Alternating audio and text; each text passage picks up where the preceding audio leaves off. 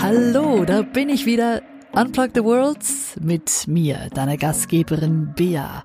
Ein bisschen im Vorweihnachtsmodus mit einer Tasse Tee und ein paar Keksen und einem guten Vorsatz, nämlich diesen Podcast wieder in Schwung zu bringen. Heute sprechen wir über Neuanfänge. So ein Neubeginn kann ja ganz schön erfrischend sein, aber auch ziemlich furchteinflößend. Weshalb es mit dem Neubeginn nicht immer funktioniert. Und was wir tun können, damit es eben möglichst erfolgreich wird, genau das und mehr in dieser Folge. Legen wir los.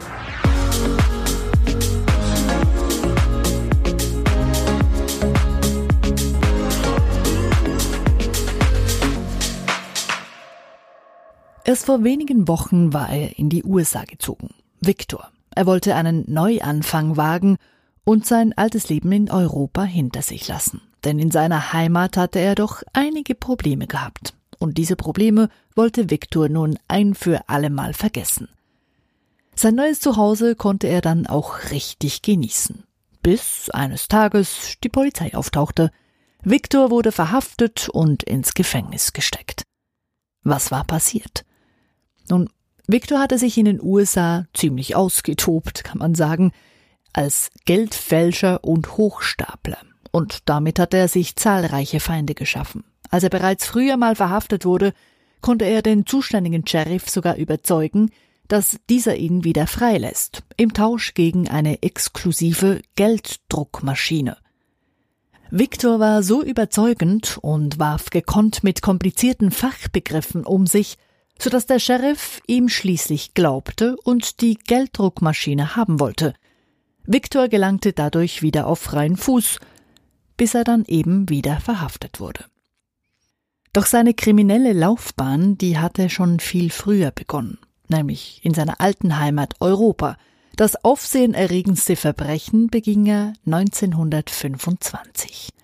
Damals verkaufte Viktor einem Schrotthändler nämlich den Eiffelturm. Wie konnte es zu so einer Situation kommen? Nun, in verschiedenen französischen Zeitungen wurde über den schlechten Zustand des Eiffelturms berichtet. Der Turm sei in einer solch schlechten Verfassung, dass einige sogar behaupteten, er würde bald abgerissen werden. Diese Zeitungsberichte brachten Viktor dann eben auf die Idee. Er entwendete beim französischen Postministerium Briefpapier und Umschläge. Diese benutzte er, um französische Schrotthändler anzuschreiben. Viktor gab sich aus als stellvertretender Generaldirektor des Postministeriums und er lud die Schrotthändler zu einem Treffen in ein Luxushotel ein. Die Schrotthändler folgten dann dieser Einladung auch tatsächlich und sie lauschten gespannt Viktors Erklärungen, wonach der Eiffelturm eben demontiert werden soll und das Altmetall anschließend verkauft werden soll. Einer der Schrotthändler war dann auch wirklich interessiert am Eiffelturm. Als Viktor dem Schrotthändler am nächsten Tag noch erzählte, dass er als Staatsdiener unterbezahlt sei und deshalb zum Verkaufspreis des Eiffelturms noch Schmiergeld verlangte, da war der Schrotthändler von der Echtheit des Angebots überzeugt. Er bezahlte Viktor 200.000 Francs und der Eiffelturm gehörte vermeintlich ihm. Viktor setzte sich in der Zwischenzeit nach Wien ab – Dort erfuhr er dann, dass ihn der Schrotthändler nicht mal bei der Polizei angezeigt hatte, weil dieser sich nämlich so sehr schämte, dass er Viktor auf den Leim gegangen war. Viktor dachte sich also, was einmal funktioniert hat, wird sicher nochmal funktionieren, und er bot den Eiffelturm gleich nochmals einem Schrotthändler zum Kauf an. Dieses Mal erstattete der Käufer allerdings Anzeige, und der Betrug flog auf. Das war auch der Augenblick, in dem Viktor seine sieben Sachen zusammenpackte und in die USA zog. Oder wohl eher flüchtete. Dort wurde er dann eben nach einigen Jahren verhaftet und ins Gefängnis gesteckt. Und zwar auf die bekannte Gefängnisinsel Alcatraz. Dort blieb er einige Jahre und verstarb schließlich im Gefängnis an einer Lungenentzündung. So ein Neubeginn kann ja auch ganz aufregend sein meist zum Glück aber nicht ganz so spektakulär wie im Fall von Viktor. Doch dieses Beispiel zeigt, dass Neubeginne oftmals auch wieder die Vergangenheit ins Spiel bringen. Egal, ob wir uns zum Jahreswechsel eine Liste mit guten Vorsätzen schreiben oder ob wir zum runden Geburtstag auf eine strahlende Zukunft anstoßen. oftmals passiert danach genau nichts. Davon kann ich auch ein Lied singen. Wie oft habe ich mir schon vorgenommen, dass sich jetzt was ändert. Selbst wenn ich in dem Moment absolut davon überzeugt war, dass jetzt alles anders wird oder besser wird, ein paar Wochen später war dann doch meistens alles wieder beim Alten. Und ganz ehrlich, genau so läuft's doch auch, wenn wir aus einer Situation raus wollen, zum Beispiel den Job wechseln oder den Partner oder die Wohnung. Wie oft passiert es, dass am neuen Ort nach einer gewissen Zeit wieder alles ist wie gehabt? Und täglich grüßt das Murmeltier. Das ist aber auch nicht verwunderlich, denn was wir ja immer und überall hin mitnehmen bei einem solchen Wechsel, sind wir selbst. Unsere Gedanken, unsere Gewohnheiten und unsere Gefühle. Und genau die sorgen dann dafür, dass wir eben oftmals wieder in altbekannten Situationen landen. Wie so ein Karussell, das sich nonstop dreht, und wir drehen darauf unsere Runden. Wie schaffen wir es also auszusteigen aus diesem Dauerkarussell des Lebens? Experten sagen, zuerst mal Fokus nach vorne. Das ist ja so ein bisschen wie beim Autofahren. Wenn ich ständig in den Rückspiegel schaue, sehe ich gar nicht, wenn vor mir auf der Fahrbahn ein Hindernis liegt. Also nach vorne schauen und dann überlegen, wo will ich denn hin? Was hat bis jetzt nicht funktioniert und wie soll es in Zukunft sein? Und daraus dann die Strategien ableiten, wie ich eben dahin komme. Was uns davon abhält, in Zukunft tatsächlich ein anderes Leben zu leben, sind oftmals unsere Gewohnheiten. Und zum Thema Gewohnheiten gibt's ja eine ganze Folge bei Unplug the World. Das war die Folge 29. Das ist nämlich auch ein sehr umfassendes Thema mit diesen ganzen Gewohnheiten und weshalb es eben so schwierig ist, Gewohnheiten zu ändern. Aber wie gesagt, Gewohnheiten ändern sind ein wichtiger Schritt, wenn wir unser Leben ändern wollen und einen Neubeginn wagen. Und was natürlich häufig auch noch mitspielt, wenn wir einen Richtungswechsel vornehmen im Leben, sind Ängste und Zweifel. Da kommen dann so Fragen auf wie, kann ich das überhaupt? Oder bin ich nicht zu alt für das? Was denken die anderen? Und was ist überhaupt, wenn es mir dann nicht gefällt? Da spricht die Angst, und unser Gehirn möchte uns beschützen und bringt deshalb alle möglichen Ängste und Bedenken auf den Tisch, damit wir eben nicht gefressen werden. So, und um nochmal das Bild der Autobahn zu nehmen, wenn ich mir beim Fahren ständig Sorgen mache, was alles passieren könnte, dann steige ich wohl schon gar nicht mehr ins Auto. Und deshalb komme ich natürlich dann auch nicht am Ziel an. Was hier helfen kann, Fokus nach vorne und aufschreiben. Was sind denn mögliche Lösungen? Was wäre das Schlimmste, was passieren könnte in der jetzigen Situation? Und falls das dann tatsächlich eintrifft, welche Möglichkeiten habe ich dann zu reagieren? Sich diese Möglichkeiten zu überlegen, sorgt dafür, dass die Anspannung und die Angst vor dem, was sein könnte, schon mal kleiner wird. Und meistens ist es ja so, dass diese Horrorszenarien in der Realität dann gar nicht eintreffen. Das Gute ist, dass wir mit jedem Schritt, den wir machen, wieder eine Erfahrung gewinnen. Und so Dinge tun, von denen wir ursprünglich dachten, wir können sie gar nicht. Gerade in der jetzigen Situation werden viele Leute ja zu einem Neubeginn gezwungen. In einem Artikel habe ich was ganz Treffendes dazu gelesen, nämlich im Moment werden wir nicht nur gezwungen, über den Tellerrand zu schauen, sondern wir werden aus dem Teller hinaus katapultiert. Schönes Bild, oder? Wir werden nicht nur gezwungen, über den Tellerrand zu schauen, sondern wir werden aus dem Teller hinaus katapultiert. Genau das passiert gerade.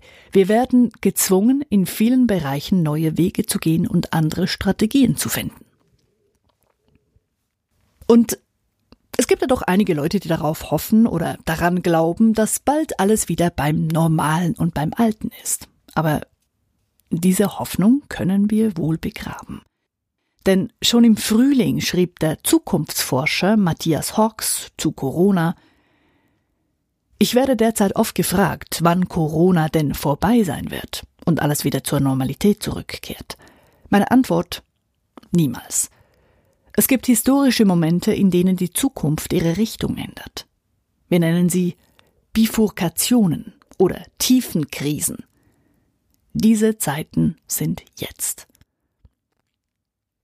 Inzwischen hat sich einiges getan und Matthias Hawks hat noch weitere Texte zu Corona verfasst. Inzwischen gibt es auch ein Buch. Die Zukunft nach Corona, wie eine Krise die Gesellschaft, unser Denken und unser Handeln verändert. Also, dass Corona für Veränderung sorgt, das ist klar. Dass wir zurückgehen zu dem, wie es vor Corona war, ist sehr unwahrscheinlich. Mehr Infos zu diesem Buch und natürlich auch die Texte vom Zukunftsforscher Matthias Hawks gibt's online auf hawks.com. Ich stelle den Link dazu auch in die Show Notes. Wir sind also alle gerade mittendrin im Umbruch, stehen vor dem Neubeginn. Wie schaffen wir es nun, dass wir nicht zum Opfer der Umstände werden, sondern tatsächlich einen Neubeginn erleben? Die Umstände sind gegeben die können wir nicht beeinflussen. Das Einzige, was wir kontrollieren und steuern können, ist unsere Einstellung und unsere Gedanken. Also liegt der Fokus auf den Problemen und den Gefahren? Oder liegt der Fokus darauf, in einer scheinbar auswegslosen Situation auch Möglichkeiten zu sehen? Es wäre natürlich viel einfacher, wenn wir bessere Voraussetzungen hätten wenn wir mehr Geld auf dem Konto hätten oder wenn der Job nicht in Gefahr wäre oder wenn die Umstände allgemein etwas besser wären. Stimmt. Doch darüber nachzudenken ist wieder wie ein paar extra Runden auf dem Karussell des Lebens zu drehen, statt endlich auszusteigen. Die Umstände sind gegeben. Daran lässt sich nichts ändern. Die Frage ist, was machen wir daraus? Es gibt ein sehr inspirierendes Beispiel, das kommt aus den 70er Jahren. Einige erinnern sich vielleicht an den 5. Juli 1975.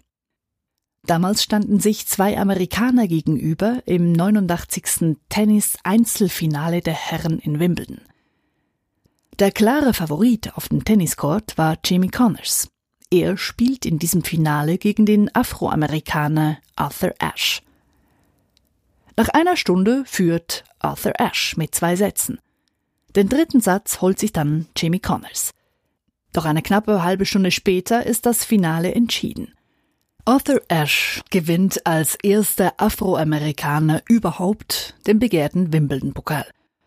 Dass er so weit kam, war gar nicht selbstverständlich. Arthur wuchs nämlich in den 40er Jahren in Virginia auf, wo Rassentrennung noch zum Alltag gehörte. Tennis ist damals ein weißer Sport und als Afroamerikaner ist es deshalb Arthur Ashe nicht erlaubt, in einem Tennisclub zu spielen. Als Zehnjähriger spielt er deshalb auf öffentlichen Plätzen. Dabei wird er vom Direktor einer Schule beobachtet. Dieser erkennt Arthurs Talent und sorgt dafür, dass er an Wettkämpfen teilnimmt. Als erster Afroamerikaner gewinnt Arthur Ashe 1960 die amerikanischen Junioren-Tennismeisterschaften. Und dann eben 1975 gewinnt er auch in Wimbledon. Vier Jahre nach diesem Sieg erleidet Arthur Ashe einen Herzanfall, der seine Karriere beendet. Bei der anschließenden Operation wird er durch eine verseuchte Blutkonserve mit HIV infiziert. Arthur Ashe lässt sich davon aber nicht unterkriegen und setzt sich fortan für AIDS-Kranke ein. Er gründet eine Stiftung und sorgt dafür, dass diese Krankheit weiter erforscht wird. Am 6. Februar 1993 stirbt Arthur Ashe schließlich an einer Lungenentzündung. Der damalige US-Präsident Bill Clinton verleiht ihm posthum die Freiheitsmedaille. Dazu wird eine Statue von Arthur Ashe errichtet und das größte Tennisstadion der Welt in New York trägt seinen Namen. Das Arthur Ashe Stadium. Und sein Rezept für einen Neubeginn war ganz einfach, nämlich Start where you are. Use what you have. Do what you can. Also, beginne da, wo du gerade bist. Nutze das, was du hast. Tue das, was du kannst. Egal, wo wir also gerade stehen in unserem Leben, ob wir eben den runden Geburtstag feiern, uns zum Jahreswechsel gute Vorsätze nehmen oder durch äußere Umstände zu einer Veränderung gezwungen werden – jeder Zeitpunkt in unserem Leben kann ein Neubeginn sein. Die Umstände lassen sich nicht ändern, aber was wir daraus machen, das haben wir selber in der Hand.